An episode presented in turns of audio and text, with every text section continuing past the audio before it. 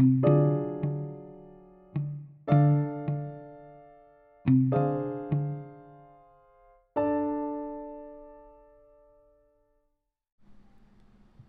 zona de Vygotsky. Los niños son jóvenes aprendices que adquieren conocimientos y nuevas habilidades a través de la colaboración guiada de personas que las poseen. Aunque murió a los 37 años, Vygotsky realizó una contribución significativa a la psicología. Sus ideas son relevantes en el campo de la educación. Cuestionó la validez de las pruebas estandarizadas y demostró que los profesores pueden apoyar el desarrollo intelectual de los alumnos por medio de la interacción y de instrucciones estructuradas en torno a las tareas que pueden realizar de manera independiente. Así, el profesor proporciona el contexto desde el que el alumno puede ejercitar sus conocimientos para resolver un problema concreto. Para Vygotsky, nuestra capacidad de pensar y razonar es en gran parte el resultado de un proceso social. Los niños pequeños poco pueden hacer por sí mismos, aprenden interactuando con otras personas.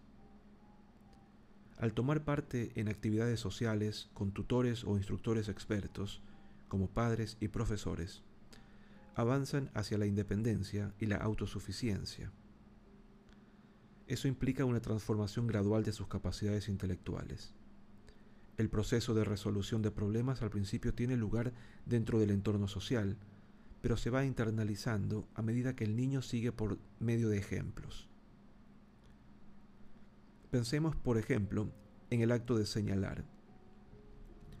Al principio es poco más que un gesto indicador, el intento fallido del bebé de llegar a algo que está fuera de su alcance. Cuando la madre ve al bebé señalando, le ayuda y señala también el objeto, por ejemplo. Así el bebé aprende a señalar un objeto que está fuera de su alcance y después mira a su madre.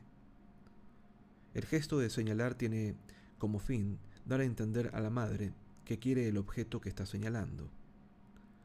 La zona de desarrollo proximal de Vygotsky hace referencia al espacio entre el desarrollo real y el potencial, o lo que ya ha aprendido y lo que puede hacer con ayuda de un adulto. Así, las pruebas de inteligencia no pueden proporcionar una medida de las verdaderas capacidades del niño porque solo indican qué es capaz de hacer sin ayuda.